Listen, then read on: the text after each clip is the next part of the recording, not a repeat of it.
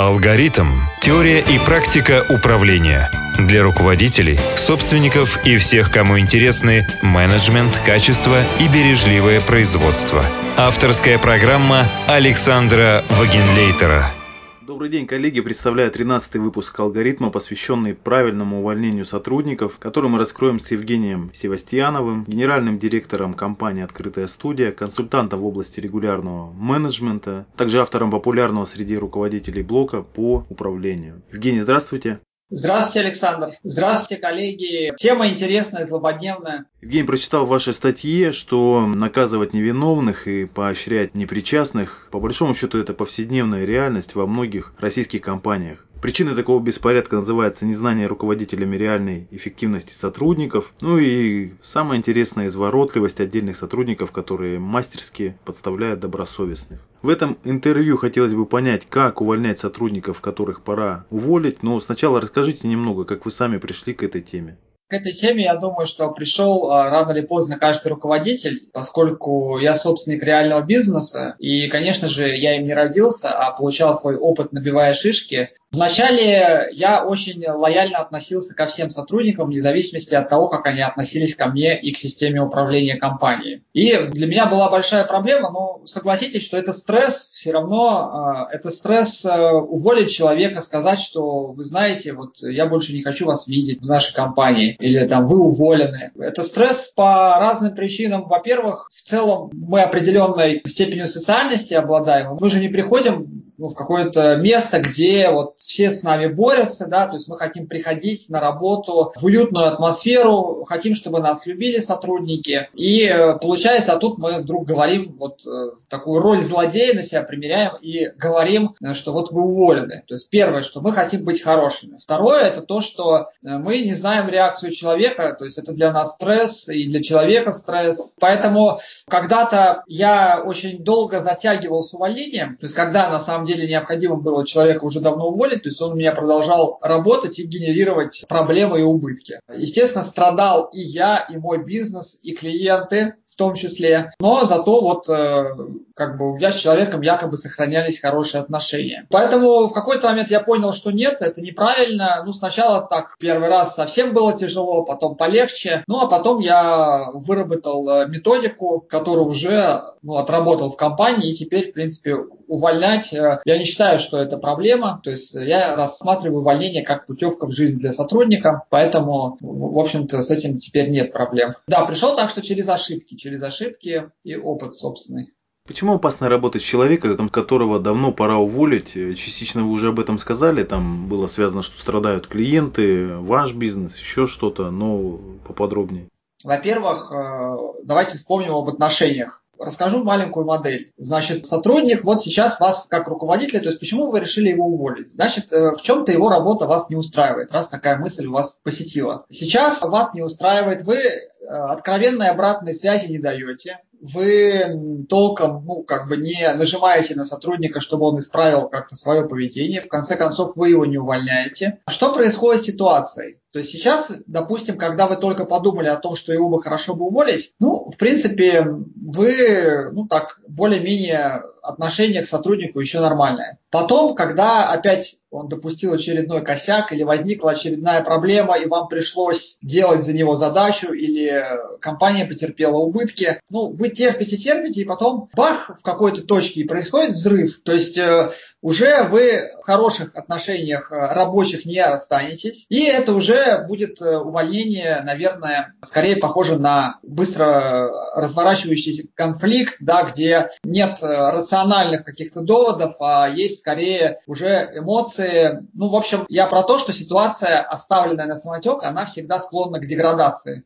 За что необходимо увольнять сразу тогда? На мой взгляд, надо увольнять сразу первое за воровство. По моей практике общения с бизнесменами я слышал странные вот вещи из разряда, а нужно ли давать второй шанс, а нужно ли там это. Нет, не нужно давать вторых шансов, но нужно правильно управлять ожиданиями. На этапе еще а, отбора, на этапе беседы с кандидатом в вашу компанию, вам обязательно надо проговорить четкие вещи, за что вы будете увольнять. Да? За воровство, за то, что будет левачить там, с вашими клиентами, либо как-то использовать вашу клиентскую базу. Ну, за, естественно, подрывную деятельность надо сразу увольнять. То есть если человек настраивает против э, вас, как руководителя системы управления остальных, сотрудников, да, и ведет с вами борьбу, то я, конечно, здесь рекомендую не бросаться в ответную борьбу, а просто думать, э, конечно, оценить, как так получилось. И когда вы будете оценивать, как так получилось, вам однозначно надо будет проанализировать два момента. Первое – это как вы такого человека на работу приняли, а второе – а почему вот так получилось, что вдруг он с вами борется, и в какой момент вы это заметили. Вот у нас есть проблема в нашем российском менталитете, что мы обычно проблему начинаем решать, когда она вот раздулась уже, ну, просто взорвалась взорваться готова, а может быть уже взорвалась. А надо как решать? Надо обращать внимание на мелочи. То есть, наверное, сначала вот этот человек, он что-то там публично сказал, сотрудники слышали ваши подчиненные, а вы промолчали. Вы промолчали, да, и вот как-то эту ситуацию оставили, пустили на самотек. Может быть, еще какие-то действия были. Вот надо проанализировать, потому что уволить-то это как бы один вопрос, а второй вопрос это, а как сделать, чтобы в следующий раз не повторилось подобного. Поэтому вот если вы увольняете, вам обязательно надо ответить на второй вопрос. И где вам в следующий раз надо сразу расставить все точки над «и», в отношениях с этим подчиненным. Иначе что получится? А получится просто повторение. То есть вы уволите одного, придет другой, вы опять же не будете реагировать на какие-то мелкие отклонения, они превратятся в большие, вам придется уволить снова уже новичка. Ну, либо вы будете работать, э, конечно, вот почему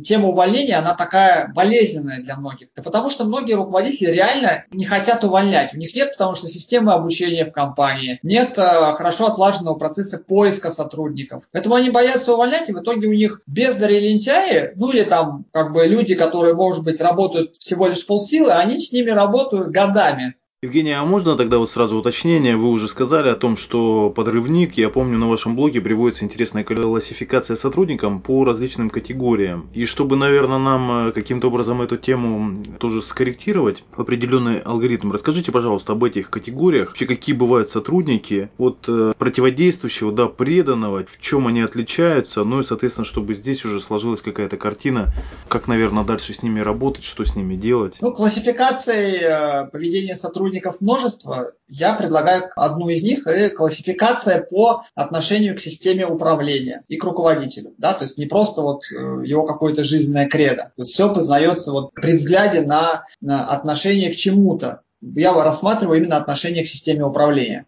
Первое – это противодействующий. А, это человек, который просто демонстративно не выполняет указания руководителя, и вот это тот человек, кого надо увольнять в первую очередь. Да? Он а, открыто спорит, постоянно а, передергивает, не соблюдает субординацию, лезет везде, ну и приносит вред и агитирует других, конечно же, против вас. То есть это первый. Подрывник, э, ну уж не знаю, кто из них хуже, наверное, второй. Потому что подрывник делает все то же самое, но из-под тяжка. То есть если противодействующего видно невооруженным глазом, то подрывника надо, ну, соответственно, уметь увидеть. А уметь увидеть э, надо с помощью того, чтобы смотреть, э, в чем отличие его слов от его действий. И, соответственно, разбираться с этим. Ну, подрывник – это человек, который вам в лицо может улыбаться, а по факту он уже, грубо говоря, планирует, как завалить вашу очередную задачу и как доказать, что вы, в общем-то, неправы, да, как руководитель. Хотя у него такой цели предварительно нет. Вот эта цель есть у третьего типа. Это антилидер. И, наверное, ну, из, э, по шкале опасности это наиболее опасная, опасная позиция. То есть это человек, который не просто противостоит вам, не просто кого-то там поджуживает, а это человек, который, ну вот, лидер, да, но только с приставкой анти. То есть он возглавляет, он э, сколачивает целую команду против вас и начинает действовать, э, ну, со всеми вот положительными свойствами команды, да, которые усиливают, когда люди усиливают друг друга, он начинает организовывать эту работу так, что они усиливают друг друга против вас. Вот. И опять же, когда такой человек есть, он, э, ну, это как э, бактерия, да, как зомби. Он быстро распространяется по офису, и замечательно, там, вчера все были довольны, а через неделю вы уже узнаете, что, оказывается, вот вы там плохо общаетесь с сотрудниками, и они становятся тоже недовольными. Вот этот человек, кого надо там выкорчевывать с корнями, и когда вы избавляетесь от него, надо брать там парочку особо, ну, скажем так, его там правую и левую руку, условно, в этой команде. То есть это те люди, кто больше всех э, активно ему помогал. Четвертый тип – это халявщик. Это человек, который не желает напрягаться на работе. Если он получает более-менее простую задачу, то, в принципе, он с ней справляется. Но если непростую, то тут уже он э, вертится как уж на сковородке, подбирая те или иные причины для того, чтобы ну, ее не сделать. И когда вы начинаете спрашивать, а почему не сделано, вы, конечно же, услышите очень замечательную историю, очень складную, вот э, какие э, внезапно обстоятельства случились, как они повлияли, но задача не сделана. Я вам хочу сказать, что вот как раз-таки к этому типу очень важно относится ну, наличие управленческого воздействия. И в целом при должном управленческом воздействии этот тип может быть э, переведен должным управленческим воздействием со стороны руководителя, естественно, этот тип может быть переведен к добросовестному. Да, и как раз-таки вот если так задуматься, то в целом понятное дело, что никакой из типов он, наверное, ну, я еще расскажу про остальные чуть попозже, никакой из типов он в природе не встречается вот только, да, вот этот тип, да, то есть это какой-то микс всегда. И в целом российские сотрудники, да, люди вот с российским менталитетом, ну, в большинстве своем это что-то, смесь между халявщиком и добросовестным сотрудником. И вот это, кем он будет в вашей компании, халявщиком или добросовестным сотрудником, ну или добросовестным сотрудником, который всего лишь 2 часа вместо 8 часов работает, да, это зависит от того, как вы им управляете. Поэтому вот эти типы важно знать, и важно понимать, что если вы управляете сотрудниками хреново, то с вами будут работать противодействующие, подрывники, и вот эта вся кодла, она будет плодиться только вокруг вас, понимая вашу слабость управленческую. Ну, управленческая слабость начинается, как я уже говорил, с того, что вы просто пропускаете мелочи. Теперь давайте к положительным типам перейдем. Они тоже есть, слава богу, не все так плохо у нас в России. И я уверен, что с повышением квалификации менеджеров России, руководителей, конечно, у нас будет баланс больше в сторону положительных типов. Добросовестный сотрудник, я его уже упоминал, это пятый тип. Это сотрудник, который выполняет распоряжение руководителя, старается соблюдать корпоративные правила, субординацию, ну, выполняет свои обязанности, грубо говоря, в меру профессиональных возможностей. То есть он э, не будет какие-то подвиги делать явно, да, он э, не будет э, там останавливать коня на скаку, но в любом случае вы можете на него опереться, положиться и в целом пустого не встретите, не провалитесь. И э, завершающий чип э, это преданный сотрудник. Ну, дай бог, чтобы в вашей компании хотя бы большинство было добросовестных, да? Не стремитесь уж найти всех преданных. Преданный тип сотрудников – это сотрудник, который повышает свое мастерство, то есть его не надо пинать, его не надо мотивировать, он просто понимает, что его собственное развитие, оно дает как компании, так и ему преимущество на рынке в дальнейшем. Ну, это, я кратко скажу так, что Генри Форд, ну, могу не точно ошибиться с цитатой, но он сказал примерно следующее, что хороший рабочий э, на конвейере, он с вечерним гудком забывает про завод и идет домой домой. А вот хороший рабочий, который хочет стать мастером, менеджером, он вместе с вечерним гудком, а, у него начинается второй рабочий день. Ну, конечно же, он не приходит за станок, но этот день, где он ну, в фоновом режиме обдумывает, э, как усовершенствовать свою работу и процессы, которым он завязан. Вот это, наверное, лучшая характеристика преданного сотрудника. То есть он думает не только, как вот сделать здесь и сейчас, но и как улучшить то, что он делает. Алгоритм. Евгений, в самом начале мы сказали о том, что среди нашей российской действительности, в нашем менеджменте, в наших российских компаниях э, есть так называемые изворотливые отдельные сотрудники, которые мастерски подставляют добросовестных, они ведут себя как волки в овечьей шкуре, и вопрос здесь заключается в том, а как выявить, что человек действительно добросовестный, преданный, а не антилидер, кто есть кто.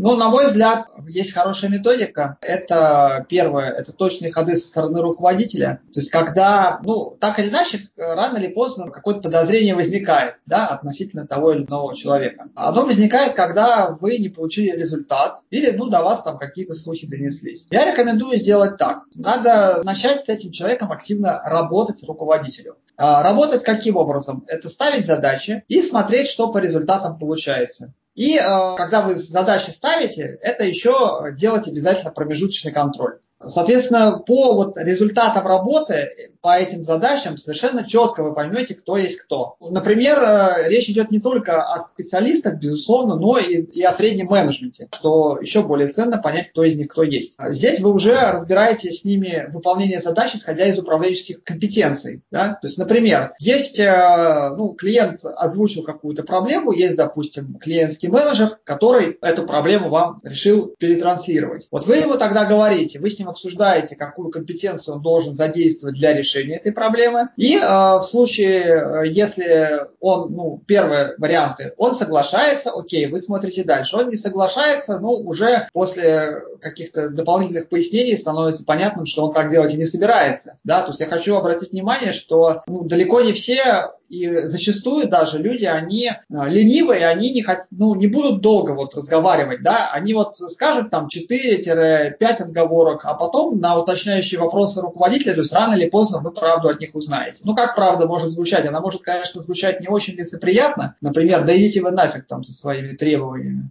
Но, по крайней мере, она дает вам совершенно точную картину относительно человека. Но если он на словах согласен, тогда вы дальше смотрите по контрольным точкам, что происходит на практике. И обязательно формализация результата работы. То есть первое – формализация результата, что вы можете оценить результат. Второе – это в идеале, если у вас внедрен учет рабочего времени по задачам, то есть когда вы можете посмотреть, а за сколько времени этот результат был достигнут и эффективно ли это было. И третье – это когда вы обсудили сценарий действия или, допустим, это процесс типовой, есть регламент, четко описывающий, как необходимо делать, и вы сверяете, а как человек работал. Вот, э, на мой взгляд, это э, лучший способ понять – это ну, приблизиться к оленю. Есть такая замечательная фраза Сунзы древний китайский стратег, приблизься к оленю и не промахнешься. Это речь о том, что иногда, когда у нас есть какое-то подозрение, надо приближаться к оленю, то есть э, вникать в детали и э, смотреть, и вот лучше инвестировать в это время. Потому что многие скажут, ну вот, ну что мы там, мы там, я там руководитель, ну что я буду тратить время. Но, дорогие друзья, это и есть управление руководитель это не тот человек, который должен сидеть там и делать самые сложные задачи. Если это так, то вы хреновый руководитель, потому что в этом случае ваши сотрудники не развиваются, потому что э, самые сложные задачи делаете вы, как, что же они там будут, на легких развиваться что ли, да? То есть они деградируют, как правило, а вы как руководитель не развиваетесь, потому что вы скорее как специалист здесь будете развиваться. А вот управленческие навыки у вас некогда, то есть для вас вот так подробно разобраться в ситуации, для вас это уже проблема. Ну что же мы будем тратить тратить время. Рекомендую пересмотреть приоритеты. Ну вот кратко вот такой ответ. Ну, приоритеты здесь имеется в виду, опять же, чтобы руководитель проводил анализ, работал с подчиненными, да, то есть имеется в виду. Да, да, то есть задача руководителя, руководитель это не тот, кто бегает быстрее всех и таскает больше всех кирпич, тащит. То есть, руковод... Ну, давайте посмотрим. Оно безусловно, что таскает кирпич и тому подобное. Руководители должны заниматься действительно видением, стратегией, миссией. Но вот э, получается важная деталь здесь добавляется, это если не процессами, то персоналом персоналом. То есть вы хотите сказать, что функция управления персоналом это является приоритетной функцией руководителя, а не только на приеме сотрудников, но и в последующем в процессе э, работы в компании. Да?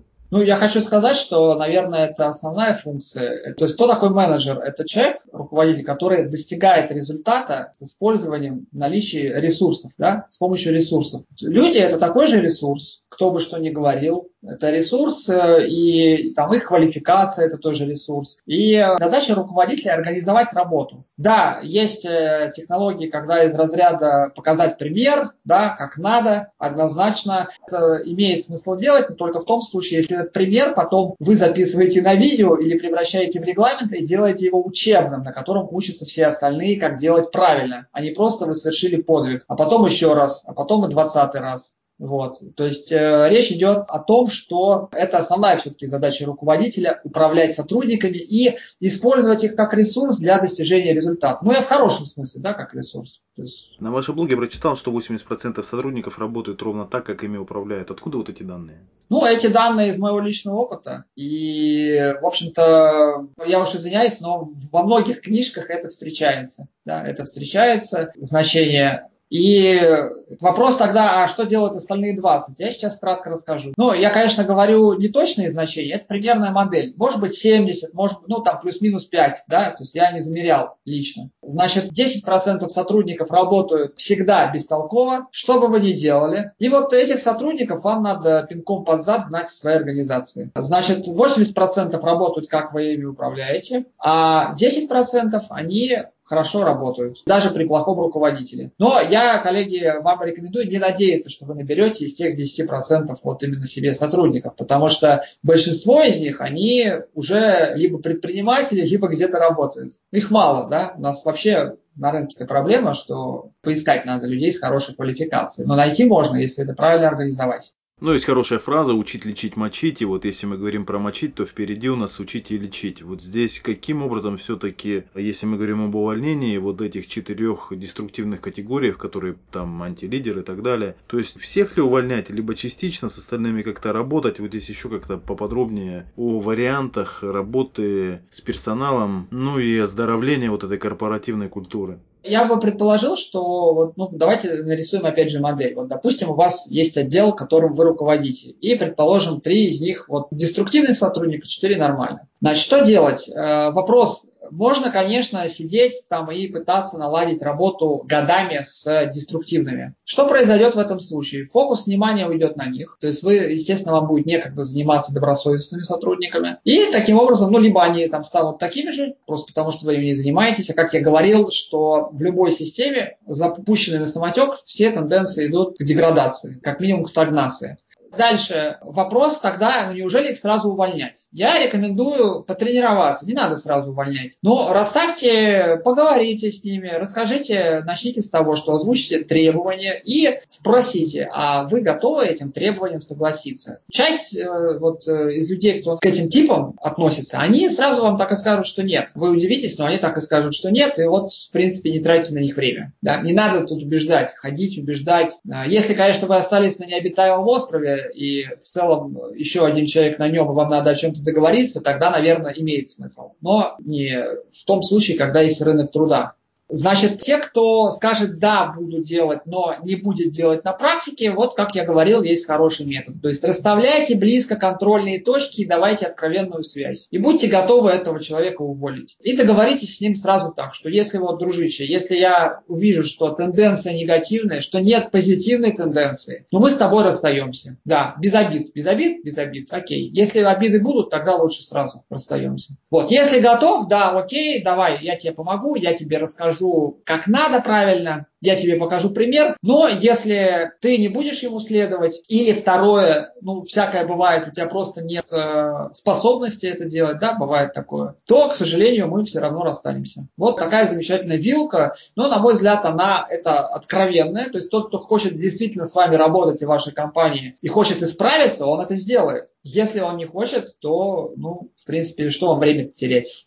Ну вот вы сказали, что такие-то правила, такие-то договоренности, то есть их надо все тогда вложить, чтобы уж по законодательной части, по корпоративной в регламенты, четко, точно, нормально описать и довести здесь, об этом идет речь, то есть не просто поговорить. Да, здесь, э, безусловно, обязательно надо фиксировать э, все результаты таких бесед, чтобы потом вы могли с сотрудником вернуться, если его действия будут отклоняться от того, что он вам наобещал, то вы возвращаетесь к этой записи. Я рекомендую для этого использовать Google Docs. Я называю это личной карточки сотрудника, в которой вы храните все его достижения, все его косяки, договоренности, вот, соответственно, это позволяет вам ну, не держать в памяти, и более того, вы сможете избежать ситуации, когда сотрудник вам говорит, слушайте, мы договаривались об этом, а вы говорите, да нет же, не было такого. Да? Я думаю, с таким э, случаем сталкивался, наверное, каждый руководитель. То есть зафиксировать, да, и дальше смотрите, если, например, этот сотрудник, у него деятельность не регламентирована, то постарайтесь, конечно, описать, что он должен делать, чтобы вы могли четко видеть, да, отклонение от э,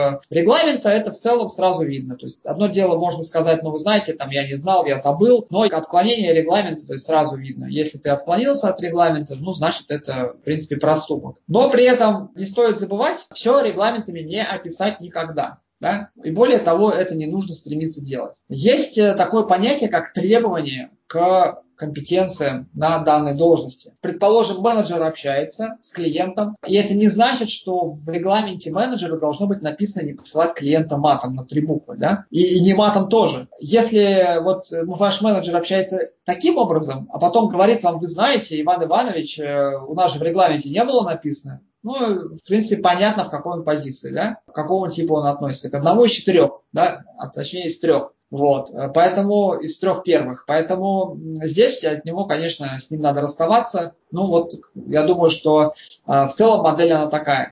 Мне понравилась ваша фраза, точнее, ваша фраза переделана из фразы прусского военачальника а руководитель, который видит, что отсеивание неэффективных и саботажников неизбежно и не может решиться нанести удар первым, виновен в преступлении против своей компании. Ну и в оригинале ее тоже зачитаю, чтобы было понятно. В оригинале она звучит так. Государственный деятель, который видит, что война неизбежна и не может решиться нанести удар первым, виновен в преступлении против своей страны.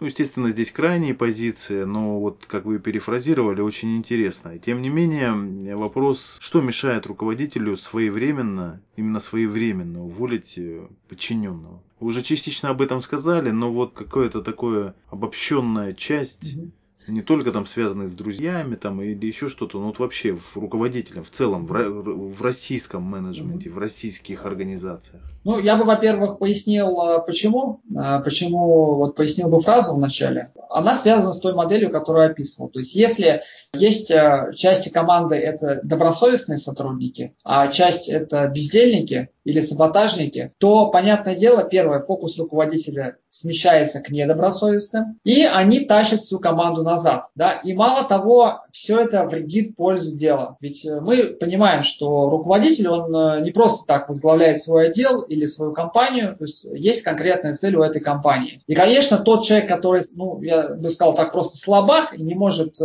расставить точки над «и» в этом вопросе, ну, я не скажу, что слабак это плохо, да, он может быть сейчас слабак, потом станет сильным, но надо понимать свою слабость, да, то есть если человек понимает, вот да, я слабак, ну не знаю, ну наймите исполнительного директора, который будет увольнять за вас, да, то есть тут ничего страшного, у нас у всех есть недостатки, у меня тоже их немало, вот, но важно их понимать и честно уметь себе говорить о том, что вот у меня этот недостаток есть, и тогда найти сценарий, э, как решить эту проблему, но, может быть, с помощью там, другого человека или другой технологии, которая уже этот недостаток не затрагивает. Да, так что вот поэтому и виновен э, руководитель, если он не увольняет. Причины какие? Первое, ну, это стандартная сотрудника сложно крайне заменить. Коллеги, поздравляю. В этом случае у вас, первое, нет системы регламентов, нет системы накопления и хранения в базе знаний да, опыта сотрудника, нет формализованных э, результатов выполнения работы. Да.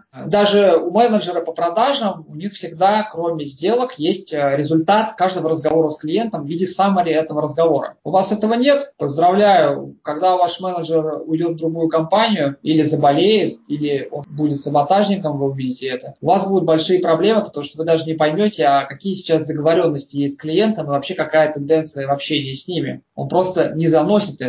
А вы и не требуете. И потом не надо говорить, что виноват сотрудник. Вы как управляете, так он работает. Вы позволяете не вносить, не фиксировать, он будет не фиксировать. Зачем ему тратить энергию? Мы же, ну, в человеке заложено, ну, еще с древних времен вот это желание сохранить энергию. То есть, потому что раньше э, это выживанию способствовало в древнем мире. Да? То есть, чем меньше тратишь энергии, тем больше проживешь тем больше хватит энергии для того, чтобы там, отбиться от каких-нибудь диких животных, там, заколоть слона. Здесь сейчас э, в современном мире это не работает, но вот это у нас осталось, да, с тех времен. Поэтому мы экономим энергию. И вот отсюда, кстати говоря, и те самые 80% уберутся, да. То есть это те люди, просто они экономят энергию, человек просто так устроен. Да, так вот, невозможно заменить. Что делать в этом случае? Вторая большая проблема – это отсутствие хорошо отлаженной системы подбора сотрудников. Ну, боже мой, ну вот я разговариваю там с собственниками достаточно серьезных компаний, и у них работают вот реально саботажники, и они боятся, что мы делаем, если мы уволим их, кем мы заменим. Ребята, ваша компания в Москве находится, тут рынок труда,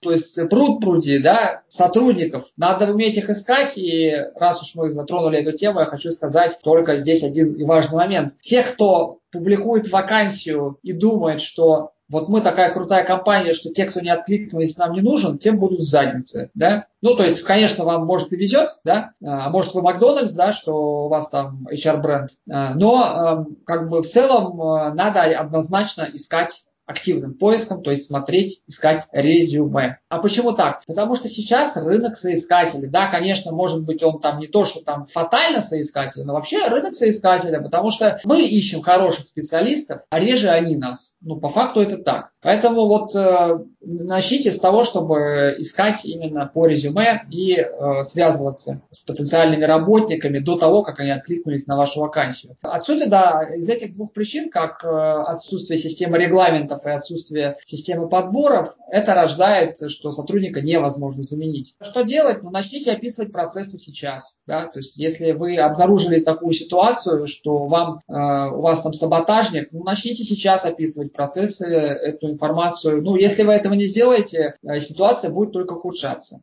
Ну, вот вы правильно сказали, что любой бизнес это все-таки компания, основанная на управлении знаниями, то есть которая копит эти знания и каким-то образом ну, не страдает от того, что люди уходят и уходя уносят с собой те необходимые знания о процессах, о клиентах и тому подобное. Ну и, конечно же, правильный момент о кадровом резерве и о понимании, что такие ситуации возможны и к ним надо быть готовы. В самом начале мы еще сказали о том, что беспорядок в целом в наших компаниях, ну, в российских российских компаниях он прежде всего связан с тем, что руководители не знают о том, какая реальная эффективность у сотрудников, какая реальная эффективность, наверное, вот из ваших ответов уже следует в процессах между сотрудниками. Что еще? Ну, ну, скорее, э, они ну, просто у нас э, в целом руководители э, это те, кто тушит пожары, они их предотвращают. Это те, кто делает сложные задачи вместо того, чтобы заниматься управлением и решать сложные задачи силами своих подчиненных, развивая тем самым их. Да? Это главное. А, любая вот ну, такая истина, да, прописная из разряда вот по, про обязанности руководителя и из менеджмента, она всегда имеет, это медаль с двумя сторонами. Правильно выстроенная система управления, она, безусловно, выгодна добросовестным сотрудникам, потому что а, в рамках нее они развиваются, в рамках нее она, ну вот если мы говорим про систему регламентов, то, конечно же, надо выстраивать процесс так, чтобы сотрудники могли участвовать в развитии регламентов, и более того, это было их обязанностью, да, но понятное дело, что вместе с пополнением базы, это решение управленческой задачи для компании, развиваются сами сотрудники. То есть они узнают новое, они могут получить обратную связь не только вот в своем а, маленьком уголке, но и от других сотрудников аналогичной должности, как это применяется на практике, да, улучшение, то есть их картина мира обогатится. Поэтому в целом э, получается что? Что у нас-то какие проблемы? Это низкая квалификация управленческая, среднего и высшего менеджмента. И, конечно, ну, к сожалению, вопрос там, почему так сложилось, ну, у нас, э, наверное, этому пока еще и не, не очень большое значение уделяется, потому что как-то вот бытует такое мнение, что вот, ну, я там типа, стану руководителем или стал руководителем, у меня есть опыт, ну и поэтому, в принципе... И мир вокруг меня закрутился и все сделал. Да, все окей, но, но это все хорошо работает на растущих рынках и на простых ситуациях. Как только ситуации меняются, или, например, вы решили своей компанией поуправлять дистанционно, ну, как, например, я управляю своей компанией 4 года дистанционно, и сейчас нахожусь э, не там, где у меня офис. Более того, в офисе я был, наверное, 3 дня за последние 4 года. Поэтому, да, вот вы поймете, что, в принципе, вы глубоко ошибались насчет того, что мир крутится вокруг вас. Ну, это ни в коем случае я не хочу сказать, что вот э, я такой гений, а вы вот такие там плохие, да. Нет, я просто хочу сказать, что я тоже таким был, и я понимаю совершенно четко, что, ну, грубо говоря, отделить себя от бизнеса и эффективное управление ну, такое долгосрочное, персонало независимое, оно возможно только в рамках системного бизнеса, где описаны процессы, где продуманы технологии их развития, что самое важное, да? где продуманы технологии сбора идей от сотрудников, где вы можете по каждому сотруднику а, замерить его эффективность работы и узнать, что он делал там сегодня, завтра, что у них есть планы действий. Да? Ну вот, э, да, вот, наверное, это ну, основное, на что нужно обращать внимание руководителям, то есть это заняться просто повышением собственных квалификаций, как делегировать, как планировать, э, отработки этого. Вначале может не получаться, это нормально. Ну и как увольнять. Да, ну как увольнять однозначно. То есть если у, у вас э, там на шее сидят люди, которых давно ну, пора уволить, то, конечно, ваш бизнес вряд ли будет развиваться, ваша компания тоже. Ну а добросовестные сотрудники в ней задерживаться не будут. Они будут приходить и, и что это тут за такой зоопарк. Евгений, спасибо за эти ответы. Если мы к вам еще раз обратимся по этой теме, или вот э, наши слушатели по этой теме к вам через нас обратятся, можем мы это сделать? Да, конечно, с удовольствием готов продолжить э, рассказывать про управление. Наиболее интересная тема из моей практики – это как э, построить систему регламентов и как э, внедрить ежедневное планирование, ежедневные отчеты, ну, которые полностью делают работу каждого офисного сотрудника прозрачной. Большое спасибо. Желаю всем удачи, повышайте свою управленческую квалификацию.